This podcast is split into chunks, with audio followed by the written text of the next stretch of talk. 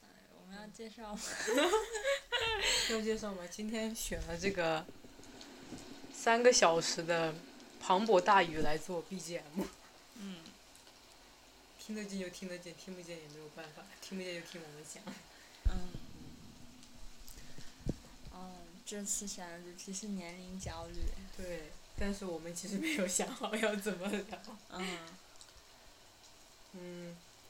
对，嗯，我就们上次不是在那个路上，半夜散步的时候，昨天，嗯，昨天还是前天，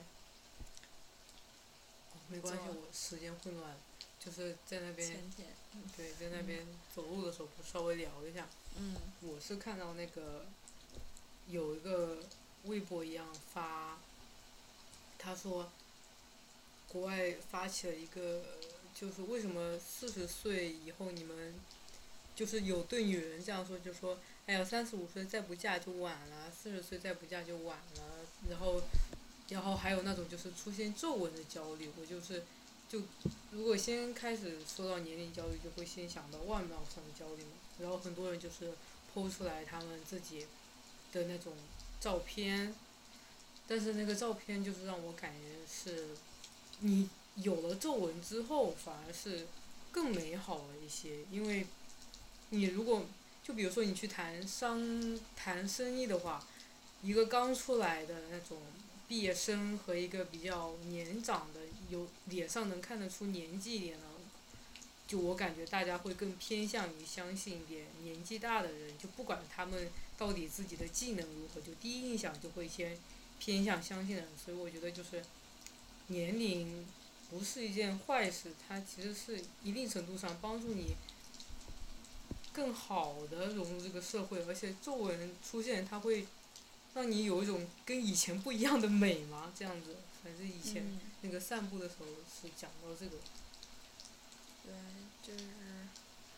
现在可能太多的把那个，就是很多人都在害怕这嗯脸上显出老的状态，但但其实。就是可能不去说、不去想的话，不去看这个呃仔细研究这个现象的话，就不容易想到说，其实老了这种相貌它其实还有好处，嗯。就是它不是一想就是个坏的事情。然后，当时我也是比较同意这个角度，就是我一开始想到这个题目也是，也是马上就会想到这个现象。之前什么国内的女明星啊，呃，四十岁、五十岁，或者说日本也有些这样的冻龄女神啊，或者男神，然后网上对，呃，就我会对讲，突我突然嗯想到，就是嗯如果谈到年龄的话，我嗯总感觉就是对女女性这边伤害比较大，因为总会给女生就是嗯增加一些，就是说你为什么在这个年龄你应该做什么事，不应该做什么事。到男性身上就是一个完全相反的状态，就是说，哎呀，你还可以再玩几年，或者说三十而立啊，对什么三十岁的男人最有魅力什么的，我觉得就哎，好双标，是，就我觉得不可以。对，我也有看到这种说法，嗯就是是女女人的年龄压力好像特别大一点，她好像大家都把女人的价值放在她年轻的时候，就觉得她年轻的时候价值特别大，然后一下子有一点点老了，就突然就是黄花了，然后就啥都不是了。对，然后就是老妈子了之类的。但是男人就上了年纪反而觉得上了年纪这也好那也好，然后什么年纪都好， 嗯，就什么年纪都吃香。嗯。嗯，对，我们刚才讲的那个外貌方面的，就是，嗯，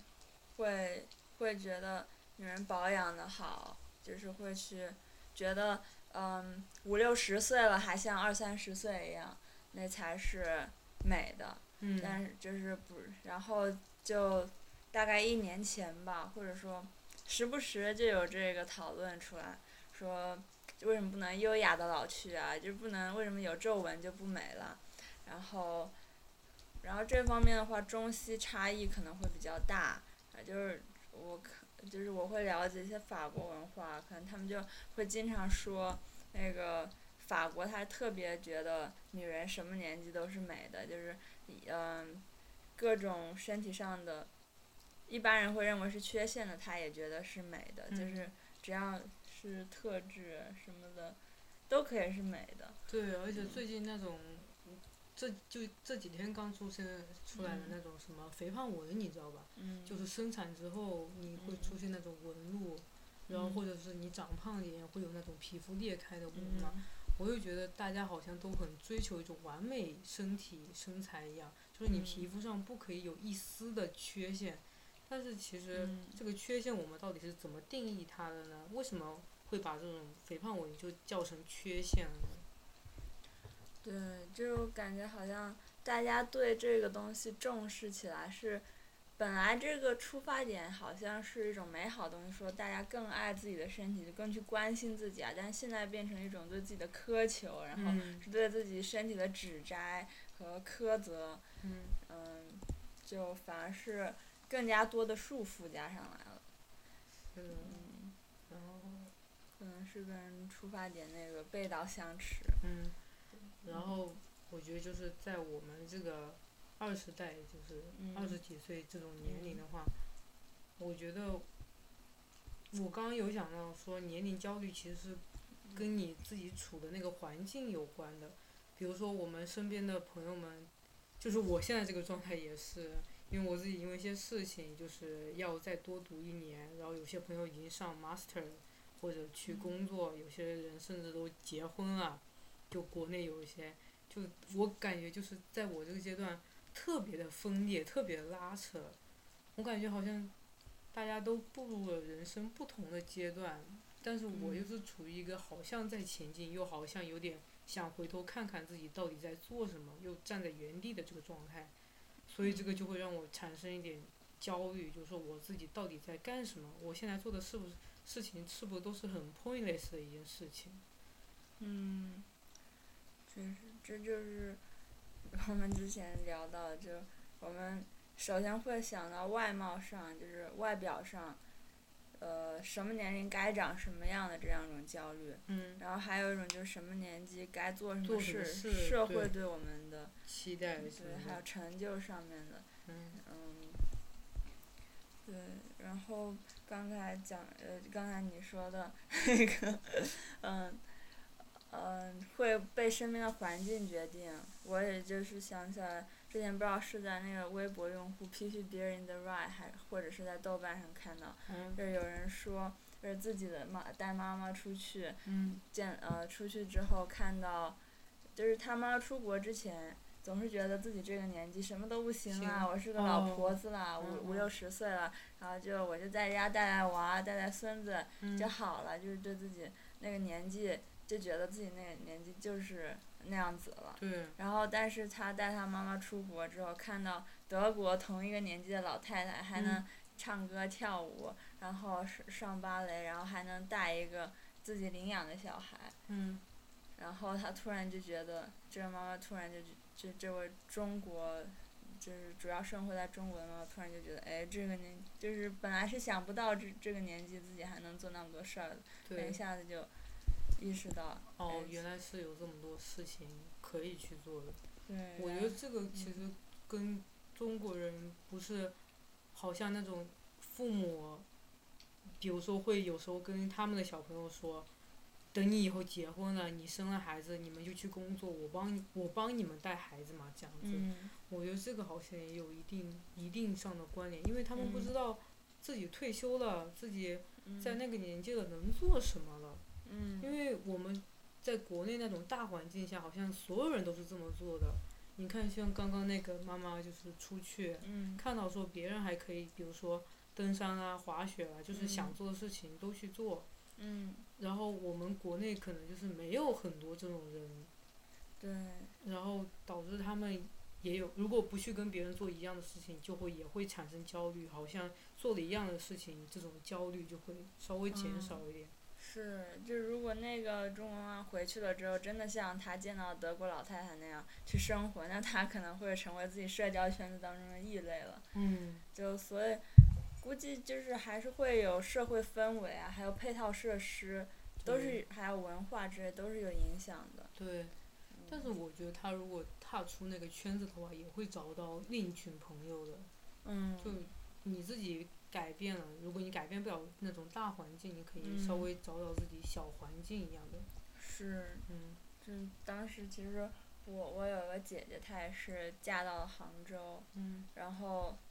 这，然后那个我我我那个舅妈就觉得嫁的贼远，就嗯，比就我们这我们是哦同一个地对方的对嘛，我就们觉得同一个不地嫁方到外面 的，我不知道是只有嗯我们那个地方是这样子，还是嗯其他地方也蛮重这种思想的，就是好像本地人就得嫁本地人，本地人就得娶本地人，反嗯正嗯。好像锁死一样。为什么？这个嗯其实我有研究啊，就当时我谈一个外，就是比杭州更远的男 嗯朋友，他还来找我爸妈，嗯我也他他也很困惑这个事儿，我也很困惑这，我我我还查过来着，就。但其实网上这大趋势就是反映出来声音，就是还是新的一代，就越来越多，我们本地的父母也不那么在意了。就嗯，以前主要是方言不一样嘛，但现在我们 现在我们自己都不会说方言了。他不一定会说，真的是不一定会 说。对，嗯、所以所以绕回去，反正就是那个舅妈，她就特就哭，就一直 哭，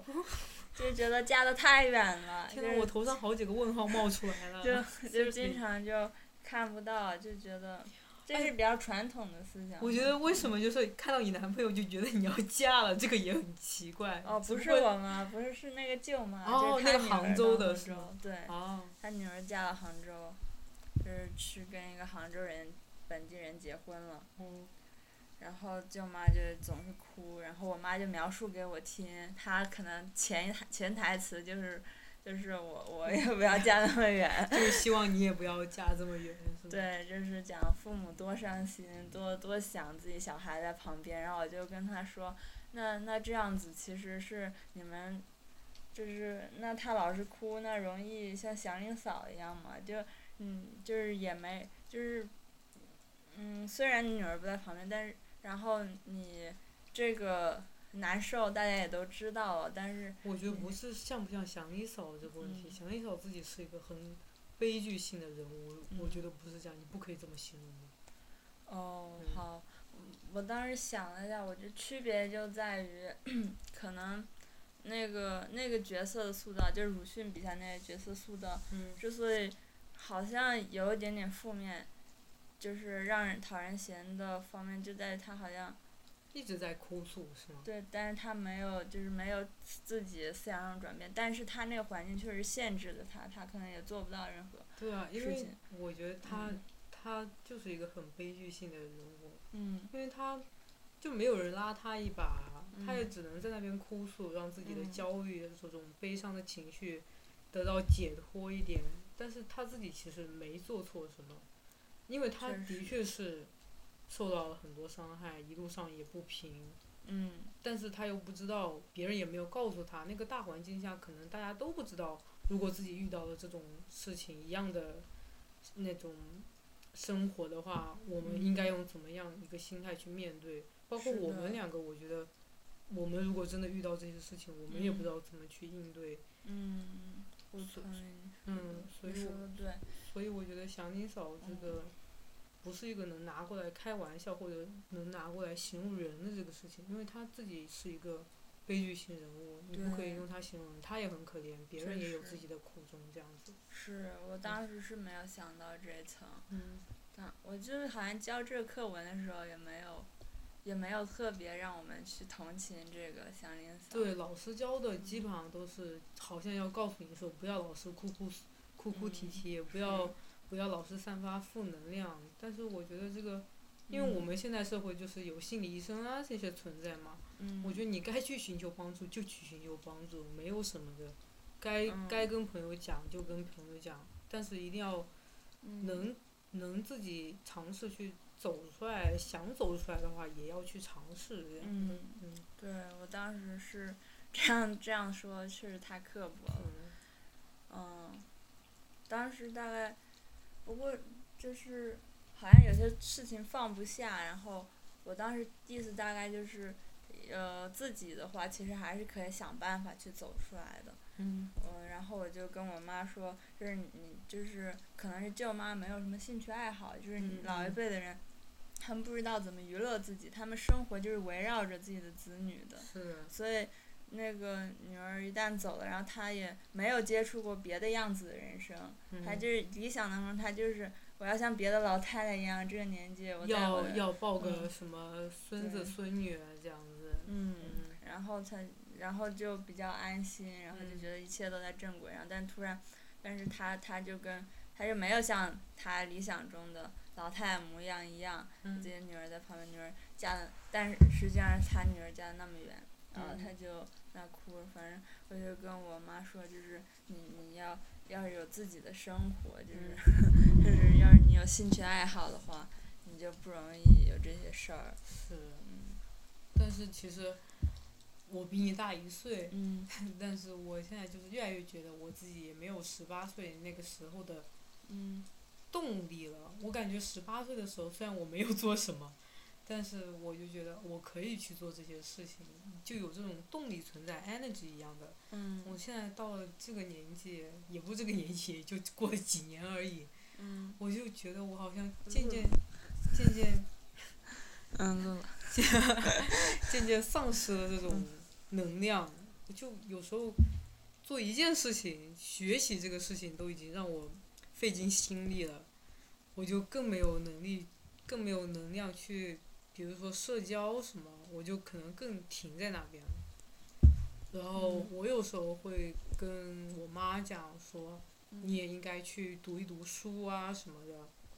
嗯然后我也在自己家里面淘宝上买了挺多书回去的，嗯但是他自己其实也有兴趣爱好，嗯但是他最近有点事情，那个兴趣爱好不可以做了，嗯我就觉得你可以去看看书，因为他以前还是一个蛮喜欢，不是说蛮喜欢，就是自己职业需要，就是要去读那些剧本一样，读书要去嗯了解背景，嗯然后现在的话，好像没有很多时间去读书了，然后也不是很想去读书了。我有时候觉得我是不是不应该强加一个爱好给他，因为嗯他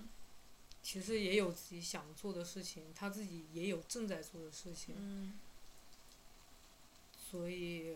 就你刚跟你妈妈讲说，嗯你应该有点自己爱好生活什么的。嗯我有时候觉得，就是说，是不是不应该强加给他们自己自己的爱好生活，应该让他们嗯自己去发现。嗯嗯，哦，好吧，自己去发现这个事情。我觉得还是嗯蛮难的，其实蛮难的。对，就呃就我之前本来想介绍一点我留学经历或者是什么的事情的时候，我也会想说这样子会破坏一部分人自己发现的乐趣，啊我就不想对介绍。啊， 对啊， 然后还有什么想法？就是，呃，跟别人讨论的话，我也会觉得这样会是让他实际上也自己发现的乐趣了。但但有时候自己发现确实会，有时候就是意味着可能会走一些弯路不是像你设想的那种路线，嗯嗯就是不是直线的，也可能人家走到别的地方去了。嗯嗯，然后然后确实也会比较花花时间，或者说跟你想的那个路的终点，嗯，会不一样，不 一样。也靠运气。对，真的是靠运气。 对，嗯就就算你跟别人讲了说你自己留学经验也好，嗯别人不一定都是一能交到一样的朋友，能找到一样的地方，嗯什么在一样的学校，在一样的城市。嗯，是的，但但我还是觉得会有一定的参考作用，就是。嗯，会有参考作用。就是就是一种信息嘛，就是他他可以直接知大概嗯知道，如果他去做某件跟我一样做的事情，他会碰到什么事儿，但他可以选择不去做这个事嗯儿，他去看看别的，然后或者他他不喜欢我做这个选择嗯带来的我所描述的结果，嗯嗯，就，但是我还是觉得就是有些什么，如果我把就有些特别共通的感觉，就嗯，就比如说我一到一到机场，然后那种话，然后人到异国他乡感觉，我觉得这个感觉所有人都会有。嗯，我也有时候会怀疑，就是我去描述这个的话，它到底是会减轻一种兴奋感，就是还就是是增加一种追求感的这就样子。是或者是嗯一种就是给读者一种熟悉的感觉。嗯嗯嗯，嗯，就是这这到底是好还是不就是好呢？ 就是你到底是被剧透党还是不被剧透党？对对对嗯，然后就是就是老是在纠结这些东西，嗯 然后但我后面还是觉得他他如果能搜到我写的东西，他他是想看的吧，嗯，就我觉得可能就是嗯你先提供了这种信息，想去了解的人自然会去了解，不想了解，嗯想要有那种谜团一样自己慢慢嗯解开的那种人，嗯也是不会去看很多的。嗯，对，所以所以我觉得就是嗯同理可得的话，就如果我们跟别人有讲哎什了么一个同理可得三角函数 吗？嗯，差不多。同理，同理。嗯， 就我我觉得是同理哈，就是就是我觉得跟别人讲有觉得有个兴趣爱好蛮好的时候，我可能是跟别人讲，我觉得这个蛮好，你可以去试试。 嗯然后这个东西给我是什么感觉，然后。嗯，怎么怎么样，我特开心之类的。然嗯后他可能找到别的东西，对他来讲是一样的开心。嗯，反正可能这种描述不一定就是让他找到某个兴趣爱好，而是让他对这个找到自己的兴趣爱好有憧憬。 对，嗯，然后，所以刚才讲的年龄教育，就是我们我们刚才这一块好像就讲到我们的父母辈，他们就应该嗯我们的我们作为这个年纪给他们的建议就是去找兴趣爱好，嗯作为对应对他们的年龄焦虑的方法。嗯，对。然后刚才还稍微提了一下，就是嗯，于思瑶说的自己十八岁的时候跟现在对，有不有一样差别嗯就是都是这个年纪段的事情，就是嗯你十八岁到二十多岁到三十岁这个过渡阶段，嗯。就是好像 不知道自己应该干什么，对，不是我不知道自己应该干什么，嗯就是其实已经焦急上头，就已经上火了，非常知道自己应该去做什么，应该去 networking，应该去 social，应该去找一下实习，应该去好好嗯学一些什么 programming 乱七八糟各种事情。嗯，但是是的确有在做，但是这嗯条路又让我感觉有点很快又漫长的感 觉。嗯是，然后然后我我的话也有类似的感觉，但可能有点不一样，就是也压力就是越明显越大的时候，反而越是人会僵在那里， 然后就觉得真的要去跟人说为什么我必须要干这个事儿，然后同时时间飞快地流逝，这个压力变得越来越大，然后但还是不动，就是呃就会反而就。就越有人推我，让我一定往哪儿走，然后，然后我就越会站在那儿，我越就怀越怀疑，杵在那儿， 杵在那儿。对，然后，嗯，你刚才讲的那个什么来着？其实我是觉得不仅就是我们现在年龄，嗯不只是作为一个定义上的大人会有年龄焦虑，我觉得小朋友其实他们年龄焦虑也蛮重的。嗯我有时候回想自己过去，我就想到说自己，因为我父母很忙，我可能有时候请保姆来照顾我，或者说嗯我住到别人家去。嗯我那个时候想的最多的事情就是说，我为什么要住在别人家呢？我其实自己一个人也可以，我也想，我不想有点寄人篱下的篱下的那种感觉，我就是不嗯想再跟他们讲话，我就想自己一个人待着。嗯然后也会，比如说你上小学，小学会焦虑说，为什么有这么多作业呢？然后大家都去上兴趣班了，嗯我是不是也应该去上一个兴趣班？嗯小朋友们好像也没什么时间跟我玩，嗯就也会想这些事情。然后我有一个哥哥，他那个女儿叫香菜小明，香嗯菜她现在刚刚要上幼儿园。我有时候跟他们打电话，就是会，我妈就会跟我聊一下香菜最近一直有点不是很开心，说会哭一下，为什么要住到奶奶家去了？为什么要？为什么不可以住在自己家，不可以住在爸爸妈妈家？有时候会哭着，就是说你不要再把我送到那边去了。我其实有点感觉看他就在看自己，嗯，就那个时候的焦虑，反而是有点更无能为力的感觉，因为太小了，我们自己做不了什么事情，嗯所有的一切选择都是别人替我们定的。嗯我们现在可能说记忆淡了一点，但是嗯如果再让我回到那个年龄的话，我就嗯觉得那个时候的悲伤可能比现在来的更更加深刻一点，会让我感到更悲伤，因为我什么嗯都做不了。这个我觉得是他们作为小朋友的一点年龄焦虑这样子。嗯，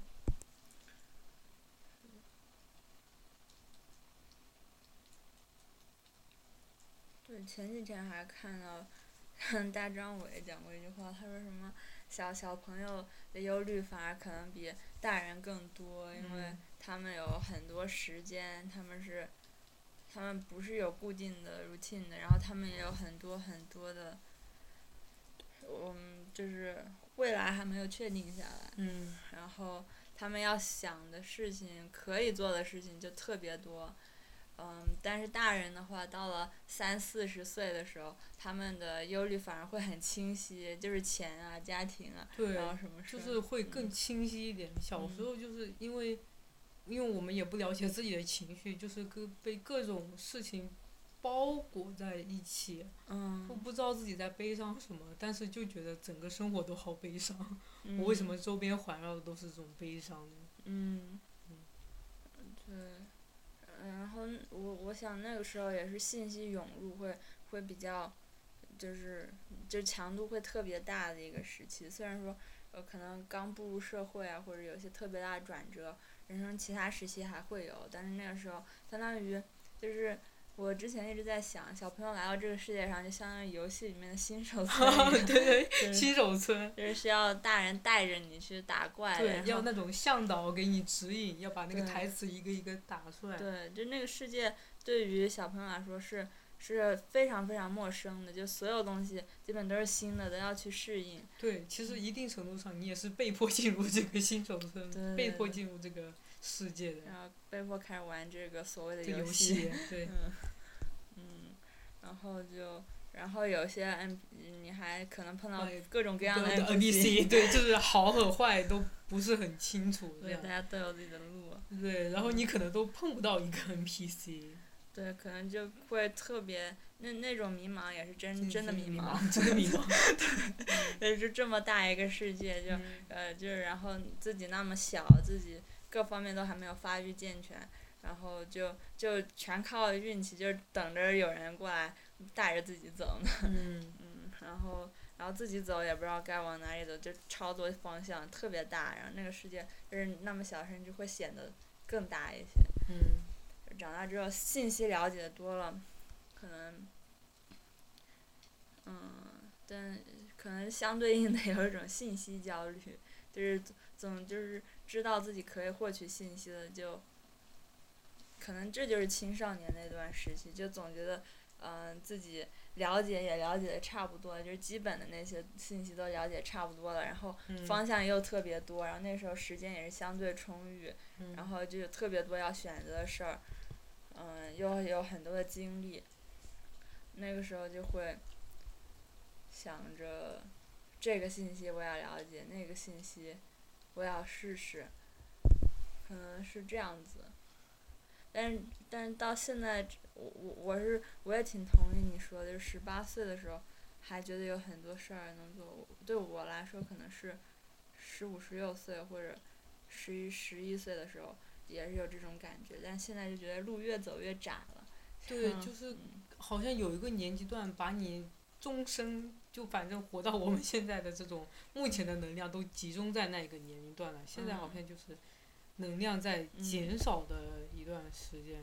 我有时候回家就是暑假嗯回国的时候，会看一下自己高中、初中的时候的照片。我看到大家就是你一看嗯我那个时候不觉得说大家都还是小孩子，我们有时候甚至会想说我要赶快变成大人什么的。嗯但是我现在拿出那个照片一看，就你看大家脸上那种，你就是一表情，就是你马上不是表情，就是整体上，你就会发现哦，真的是小孩子，真的是小孩子的感觉。现在就是我们出来，可能别人见到我们，就是第一眼就会认定为我们已经是一个成年人了，不会再把我们往初中生、高中生想了嘛。但是，但是看到原来的照片的话，会说哦，真的走出去的确是个小孩子的脸，是个小孩子的样子，还没有长大。有时候我觉得，就说大家为什么都要说，好像很羡慕，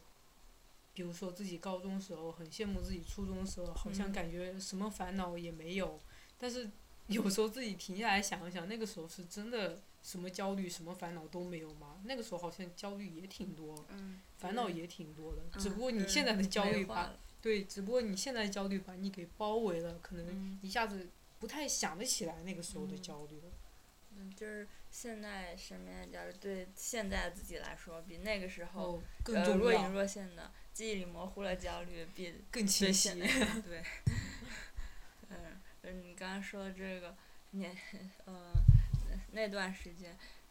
我我就想起有个段子，好像是什么呃，一个高中门口的一个小卖部的老板，嗯，他就能够一眼就能看出谁是高一，谁是高二，谁是高三的。哦，你记得这个我段子？知道，我知道，我知道。 就是高一的学生脸上觉得充满希望，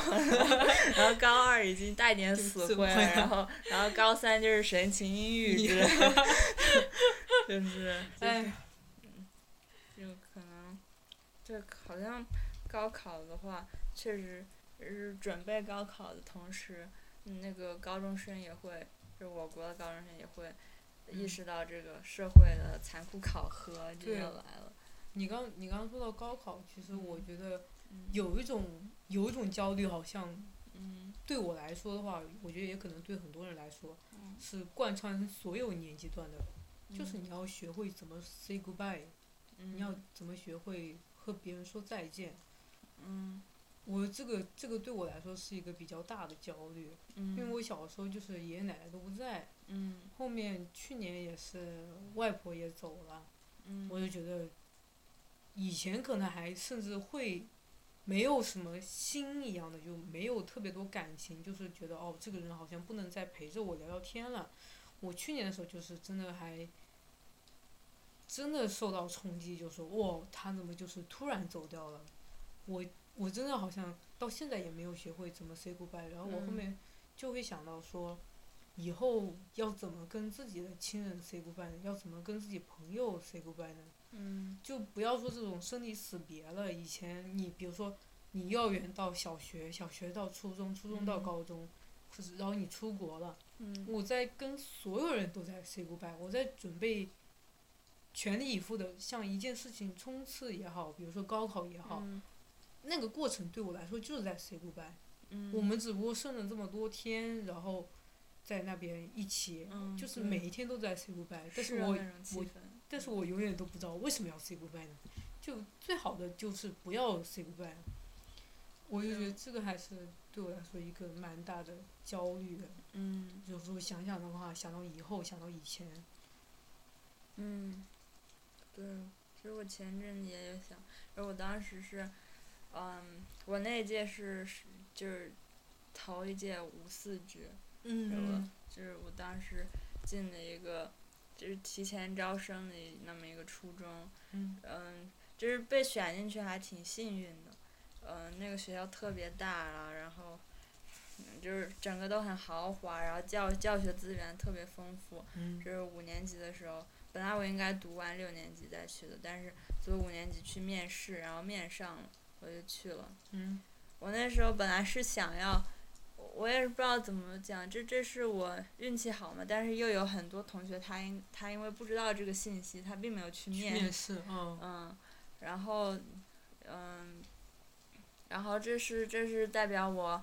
嗯，高人一等嘛，还是说，或者说这是代表我提前进入初中生活了嘛？我已经跳过那个小学阶段了嘛？对，然后那个暑假就，嗯、就不知道怎么去面对那个还要是继续升入六年级的同学了。我嗯本来还想着我啊，我要写这个五十左五十张左右的这个卡片，把对他们每个人的呃想法、他都们的记忆都写下来。就是那时候真的对他们有很多话想说，然后很想跟他们好好道别。但是我都还没动笔，我就觉得这这会不会很神经病？ 就是好像是是真的要这样子写吗？还是嗯。因为以后，比如说那个时候，我感觉小学生的话，其实更没有感情一点，就是他们有点天不怕地不怕，我也不需要你这种嗯这种悲伤的情绪、say goodbye 的情绪嗯强加在我身上，我就我当时就觉得，就是我以后还会有很多朋友的，我们现在说再见也没有关系。嗯你可能拖延者可能就觉得说，就自己作为一个跳出那个环境的人，好像突然发现一切不一样了，对有点点嗯跟别人想的不一样。是，我觉得他们收到那个我写的信，就是每个人都收到，可能对我的意义来说，比对他的们要意义大多对要了。大得多，这样。对，但是当时我就觉得，就是当时也没有受到很好的情感教育，就是就感觉这样表达自己的情感是不正常的，会被看成神嗯经病。 然后，然后同时又是我一个人在跟他们说，然后就好像给他们写有点那种遗书或者怎么讲封笔的味道，啊， 就 对，是就是就是他好每像个我人们我们嗯做完这一切，我们就真的不再会见面了的样子。对。嗯，然后他们对我的回忆可能就是最后那一张嗯卡片了，然后我也是有点错愕，就就是真的是这样子，他们对我的印象就止于此了吗？嗯就是迟迟没有去做这个事儿，就你也可以想象到，我后来就没有去干。但是我最近想起来，还是觉得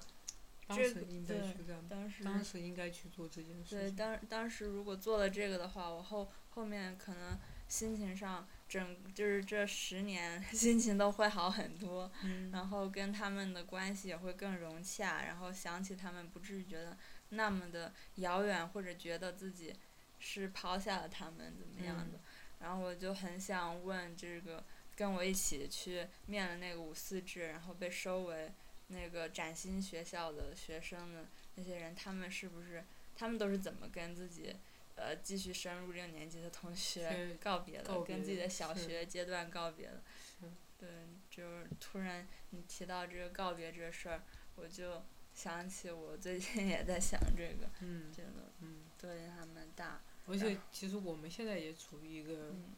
也差不多快要告别的状态了。嗯我们两个差不多，嗯，我在读一下 master，今年读哦再读一下 master，，好吧，这么早就预告了 我要真没这，些，没想到吧？对我我就没细想过，我我是真没细想过，我包就括有烟的有那些个事情不可以对细想，对细想会太痛苦的。嗯但是嗯我就是突然想到，就是我们嗯好像也处于一个这个阶段了。嗯嗯对，然后然后我身边的亲人离开了这件事儿，我还没有经历过，然后我也是没办法想象，就是我我我还挺想抓紧时间去跟他们说点什么，跟他们重归于好，嗯但是我又觉得我自己生活当中还有很多事儿嗯没有处理好，我希望我能够以更好的状态去跟他们重新拾起话头，重新跟他们，嗯、开始平等的或者怎么讲比较友好的去对嗯话，嗯然后跟他们关系重新好起来。就但是我也会想，他们可能看我们这个年纪，呃， 看我这个年纪，他也知道我有很多事儿要烦的，然后他，他们都是过来人，就我感觉还是有点不太一样的，因为嗯他们那个时代跟我们也不一样。嗯我们可能有时候我们有更多的时间去思考事情了，他们那个时候嗯可能没有这么多时间，为了生计，为了怎么活下去，呃，焦虑着，呃，烦恼。嗯，就已经很不容易了。我们现在是已经有了一定物质基础，我们是更多会想说为什么很多事情为什么会这样子，嗯就是精神上有一点嗯。会想一些事情，好像烦恼、焦虑是有的，但是不太一样了。嗯，他们，对他们可能就是会在行动行动的同时碰到问题，但我们这儿，嗯，可能就我我爸我爸妈好像是说，他们那时候在我这么大的时候都开始工作了，然后嗯结婚了，然后谈恋爱了，对然后然后呃，我妈都踩缝纫机，然后在家里面嗯踩那个，嗯，踩鞋包什么的。嗯然后就他们可能是每天都有很多的事儿，就是是一些很具体的烦恼，一天的都很规律。但我们我们有很就就我的 我你们在就说很什么？我后面都已经听不清你在说什么 了。有很多空闲的时间，然后我们没有在做事情，我们就专门在想到底应应该该做什么做事什么情事，情？然后自己精神上的追求是什么，要怎么填满自己对，这些事情。我觉得其实很多很多留学生好像就是一个极端一样，有时候就是会有很多这种时间嗯时间上，然后会想说我们应该做什么，就好像嗯拖延者刚刚说的嘛。嗯，但是真的到了 deadline，然后月末的时候，就是一个个都很疯狂的，天天熬到三四点、九点钟起来，在那边拼命的学习、复习周这样子嗯什么的。又那个时候，烦恼好像更具体了，然后又又产生了一定上的焦虑。我觉得有时候想想是复习周的焦虑更严重呢，还是平时的焦虑更严重呢？嗯我觉得平时的焦虑对我来说是一种挺模糊的。嗯复习周的时候，我就是冲着那个考试去的， 就是焦虑嗯很明确，我就是为了这个考试而焦虑的。嗯，是，而嗯，且而且它会过去， 对，它 会嗯过但是去。哎平时的焦虑，它会时不时还会来找。对，对，它永它永远嗯伴随你左右。对考试是。过去了就过去了，对，就像考试里面的问题，答出来就答就出来出了，来了，没答答出出来。规定时间内也交卷了，然后交完了就不管 它。对啊，然后后面对答案的时候也不会再细想，说我为什么 对，怎么嗯，但是就是我们平时生活当中自己逼问自己的，没有标准答案的，对然后没有时考试时长的嗯 这种时问题，就最磨人了。嗯嗯是，而且也不知道这个我们自己这个生活的交卷时间到底是多久，好像一直在答题，在面对这个焦虑，说要写一个自己满意的答案，但是其实也我们甚至都不知道问题是什么，嗯有时候会这样想，嗯就是好像我也不知道怎么，我们比如说看小朋友的焦虑，我们嗯知道一些大概是什么样的，看我们成年人看那些父母辈的焦虑，我们也知道是什么，但是看自己就有点看不清了。不知道自己嗯到底在焦虑什么，但这个焦虑感的确是很影响生活的。嗯，对，然后你说到这，我就想，包括我刚才也在想啊，就是有有些专门讲怎么让自己的生活变得有意义，或者过一个更快乐的、更幸福的人生，这嗯方面课程或者书里面，他就会讲要设定目标啊，然后找到自己生活我的嗯们意我们义所对焦虑的，难道不就是应该去如何设定目标？我们的目标是什么吗？因为嗯因为很多时候我们，比如说读了这个专业，读到一半你会突然发现，我真的想读这个专业吗？ 嗯，我好像还好，我我是真的，我是真的，因为这个金融这方面是父母选择的。哦我现在就是想想想想，说自己真的放不下以前自己想读的那些学科。嗯但是现在也是快毕业了，也没有想这么说，说再放弃现在已经快读完的课程，再去读另一个。嗯，嗯，我，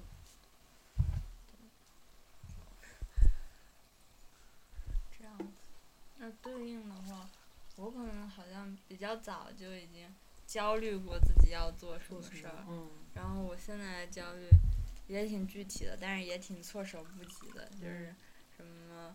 然后我也有目标，但我焦虑可能是达不到，或者是我在不同目标之间取舍。嗯，就比如我是到底是，呃，卯足了劲儿，这这个花个几天，把自己闭起闭起来，把小说给写出来呢，就是不停你的。的小说还没写完吗？不是我其实今我其实前那个六月份的时候我写了，我就是呃三天写一篇一万多字的，三天写一篇一万多字我的。可以读吗？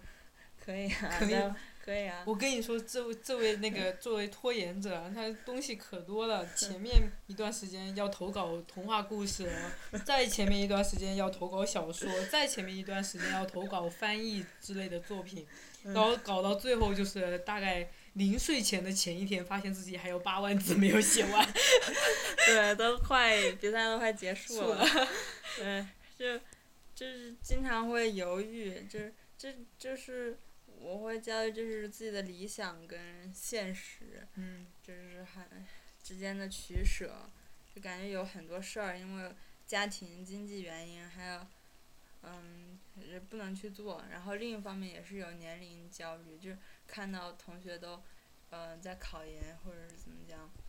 嗯、呃工成绩作很嗯很不错呀，然后有很高的绩点，反正至少每个人都好呃就是很多人。呃就是就是至少是那些会晒出来人，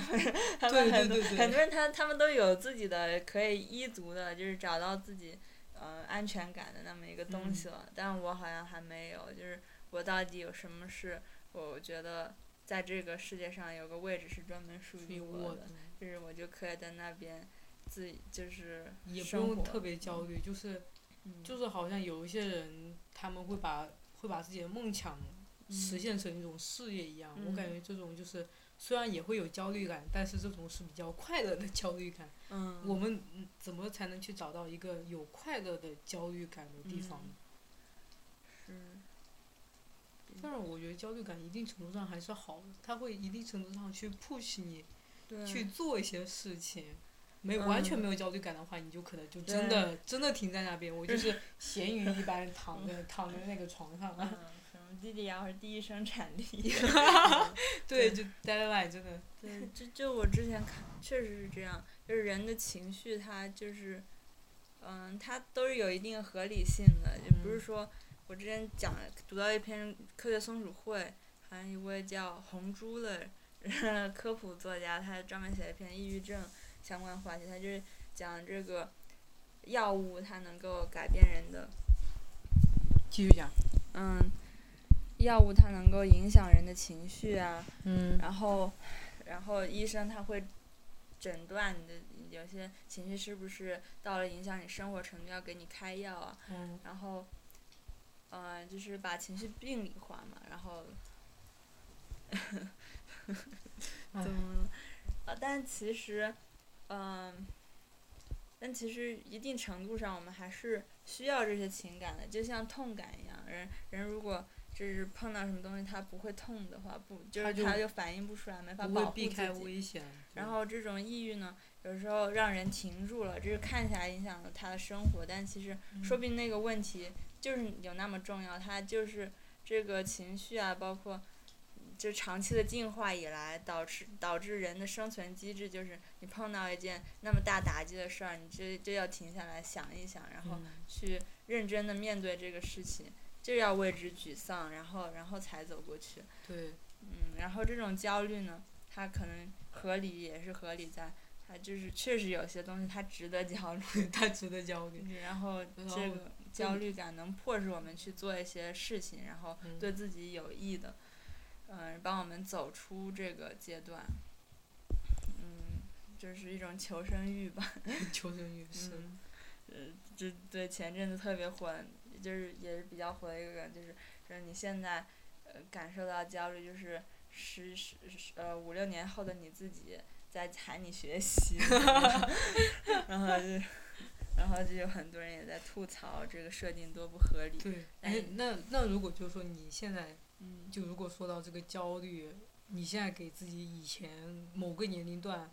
你会给什么建议给减低一点他们的焦虑，或者说让他们能够和自己的焦虑好好相处？嗯，就嗯，不过这当然是我现在回过去看，我是有一种上帝视角的。那些那些当时觉 请得请请，觉我得们就是模拟人生，随便拖那个小人的人。是 嗯，就是就当时觉得很不确定的，然后没办法，嗯，需要用来做出选择的信息，现在都已经把握了。嗯呃，现在回去看，肯定是会觉得有些焦虑根本就不必要，然后嗯就是太过太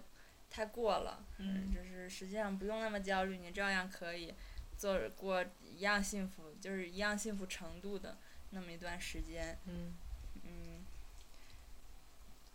就，但是还是我觉得焦虑挺好的，没什么毛病，我就也是这么。嗯，那些焦虑都是我我的一部分，然后迫使我进行一些思考，然后这些那些思考到我现在都还是受用的，嗯，就是谢谢 啦，嗯谢谢我的焦虑，谢谢嗯以前我想这么多的我，也谢谢现在想这么多的我。嗯，是，嗯说吗？应该没了吧？这时间已经 差不多了，我们要尽量把录的时间都控制在一定程度内。 OK，对这个啊、其实今天还讲到一个题外话，就是懂事这个事情。我嗯们就是目前想不出来要怎么讲一个专题，就在这里嗯懂直接事。对懂事。你觉得懂事是什么？我之前想到懂事这个话题的时候，也是想着这这也是一个中国特色的词语。是的。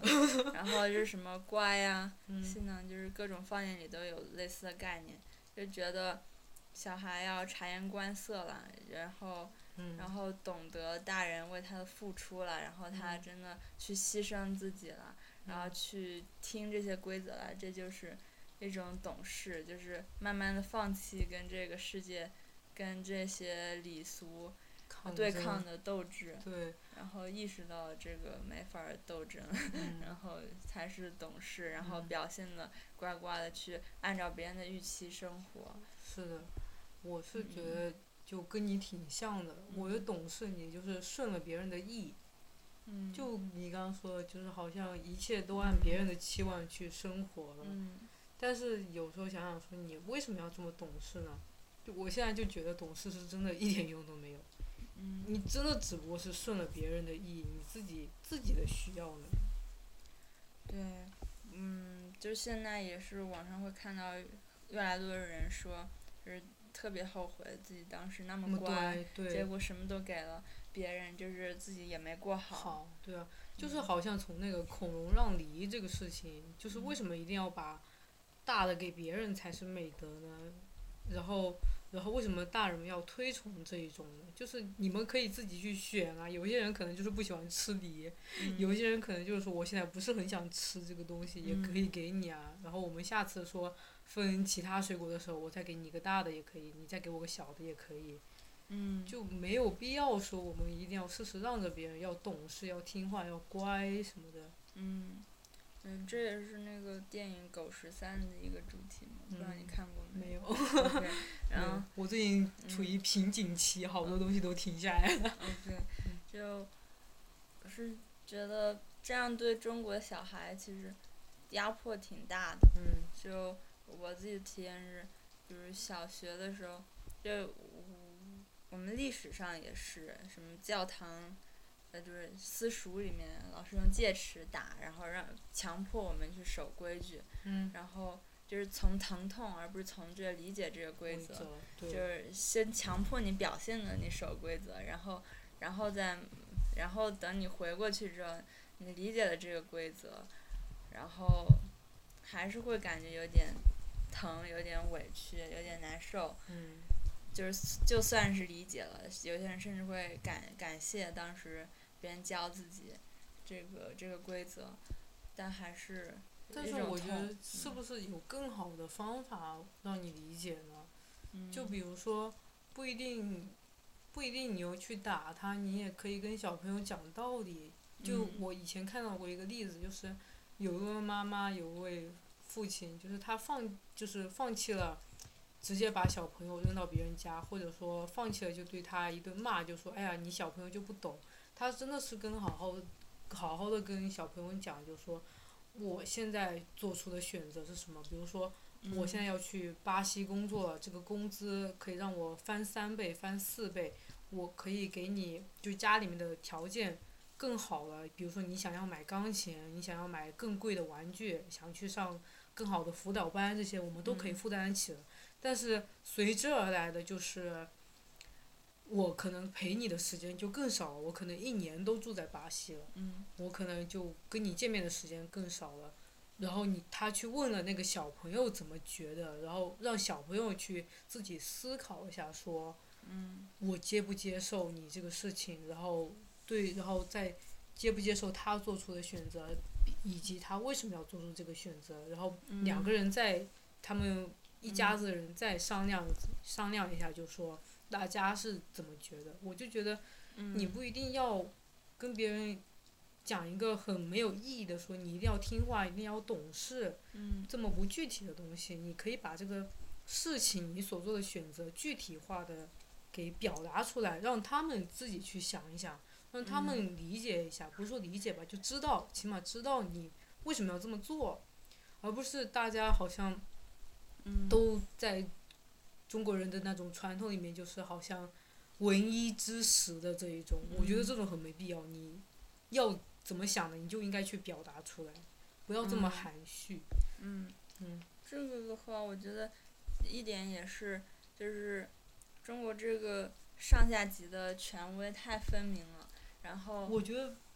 我觉得没有，哦嗯你要不么是就像日本、韩国那样子，真的像去跟 Zoom 讨论，把那个 嗯把那个头像框给那个从大到小排起来，这种等级制度尊长幼尊卑的那种嗯语言上的弄好，不要有这种隐性的。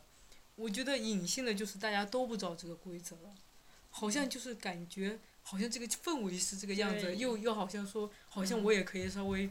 不那么做一做一点，嗯我就觉得很混乱。嗯，我觉得是有时候就家长式的，就是说教的风格，就是他觉得跟你讲了你也不懂，嗯然后有时候确实是跟我讲的也不懂，但是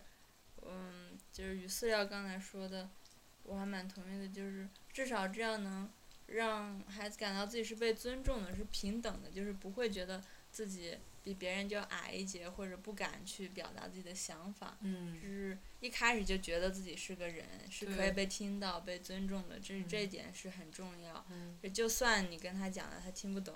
嗯你也跟他说，然后嗯他慢慢长大了会听懂的。嗯然后这样这样感觉会比较好，就是小孩他不会在疼痛当中他才学习这种规则。对，有更好的方法其实，嗯而且这个，我觉得好嗯像跟、跟很多事情都能有联系。就比如说我们嗯国人出去的话，比如嗯说 group assignment，的嗯就是中国人就是不是特别擅长于表达自己的意见，就比如说嗯怎么分分担 assignment 这种嗯 part 呀什么的，别人怎么说，是他们的就觉得哎呀算了，没关系，我嗯自己多做一点也没关系，就是没有办法好好的去表达自己的意见，因为以前都是被别人安排，被别人讲说你要听嗯话懂事，应该这么做，对，然后他们也就现在失去主就是就是主对，一开始是有主见的，但是一直对被堵着，不让说，不让发对表。对对后来就，嗯，不敢有主见了，然后也慢慢的也没有主见了，就像就没嗯，不会再去想这些事情了。对，不嗯会想再去挣脱这种枷锁，因为就就像那个马戏团的大象一样，对它对从对小对就把被你锁绑着锁着，然后长大了这笼子取掉了，它还是是觉得跑不不敢了跑，就对觉得自己跑不了。嗯，然后我觉得这个他要强逼，就是说让我们去接受。他们的这一套规则，一定程度上也是因为他们意识到这个方法是不合理的，没法解释清楚。就是嗯不是好像也有点一刀切的感觉，因为这个好像是最轻松、最方便的。因为比如说你向小朋友解释一个道理，嗯你会要得想很多，说我可不可以跟小朋友这样讲，我是不是要用一个比较哦恰当的是例他们子？懒嗯对，也是一定程度上懒，我感觉。对，然后对，如果是懒的话，这这也是有一方面，就是我们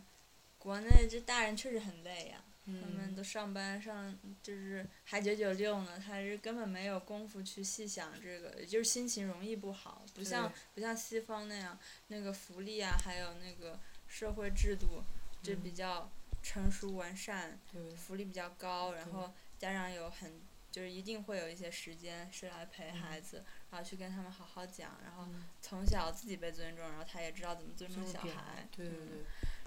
嗯但是我觉得就是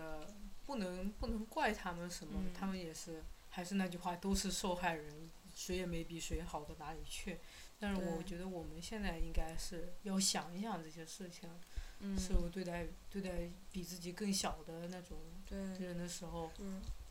不应该这么一刀嗯切。是我之前还在每日豆瓣上读到，就是一个一个用户发广播动态说，他说都三十多岁的一个同事，嗯然后一讲到童年唯一一次被他爸爸打，他还是会忍不住眼泪汪汪。就对，是大人一次控制不住的情绪啊，好像，嗯，永远在你很身上留下那个脚印啊了。对，对于一个小孩子他成长过程中来说，他就是一个很深的烙印。嗯，嗯，包括那个刮刮油，豆瓣上那个爸爸，他也是，他也是专门写了一篇文章来反省，就是怎么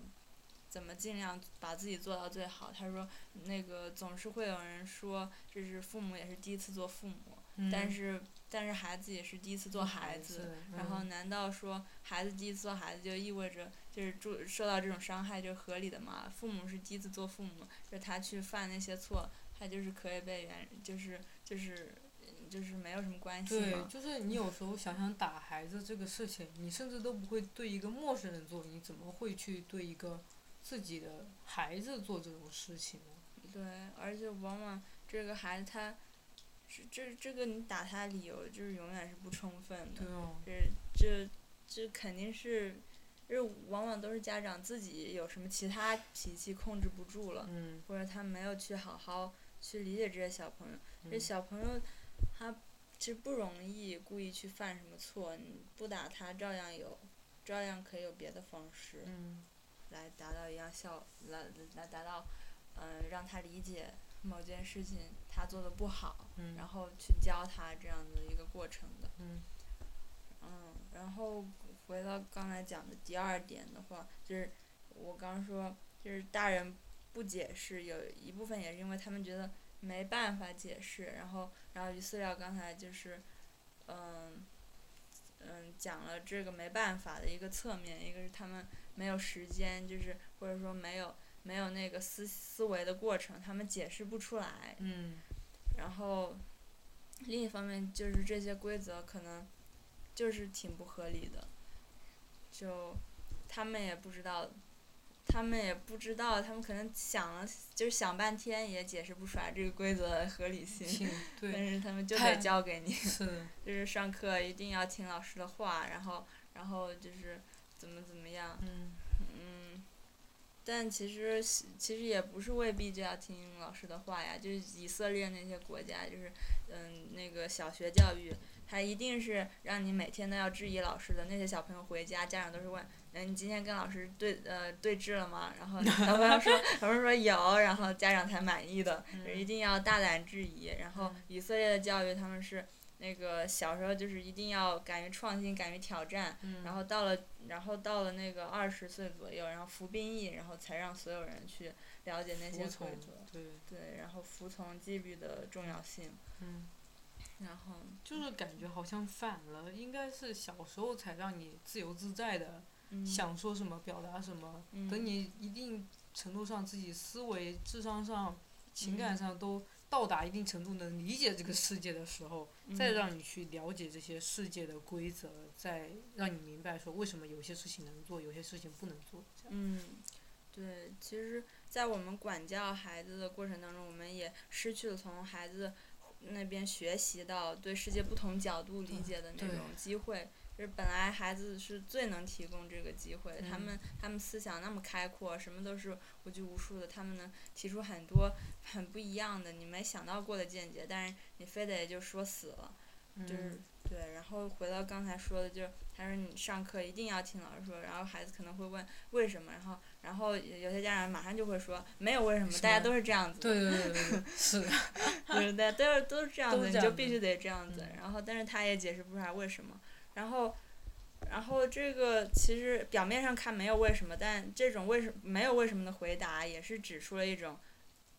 没有为什么的合理性，就是说大环境是这样子的，就是你如果不去。让你孩子就是从三四岁开始就去学习听老师讲话，那他在课堂里面可能会不合群，对，或者说会在那边闹这样子，嗯嗯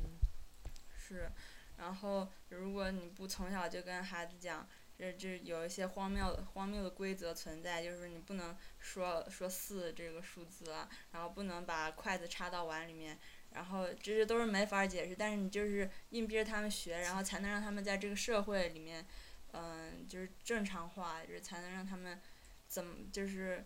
在给他们赋予一个我们世界上所理解的那种正常化，这样子。对，然后但是我觉得，嗯就插筷子这些又怎么了嘛？就没有怎么解释，就就好奇怪。啊 就是有些家长不太会管，但有些家长就觉得这个这就是家教问题，就是有些地方有些家庭就家教很严，嗯然后或者说思想比较传统保守，就跟这个社会上的规则大部分是一样的。嗯他就是觉得这样子才能让孩子很好的融入目前已经是这个样子的社会，嗯然后让他们看起来像正常人一样。然后我的孩子看起来正常，你的孩子看起来正常，大家看起来都是这样子的对，正常。常。 对其实想想有点可怕。嗯，嗯，好了，我们今天真的超时 间了。 嗯，其实可以剪，我们我们想聊回来就继续聊。对我真的会剪吗？我应该会剪的，不会的，不会的，就停住吧。停住吗？我觉得还可以聊得下去。 就其实年龄焦虑，你你拒绝。拒绝。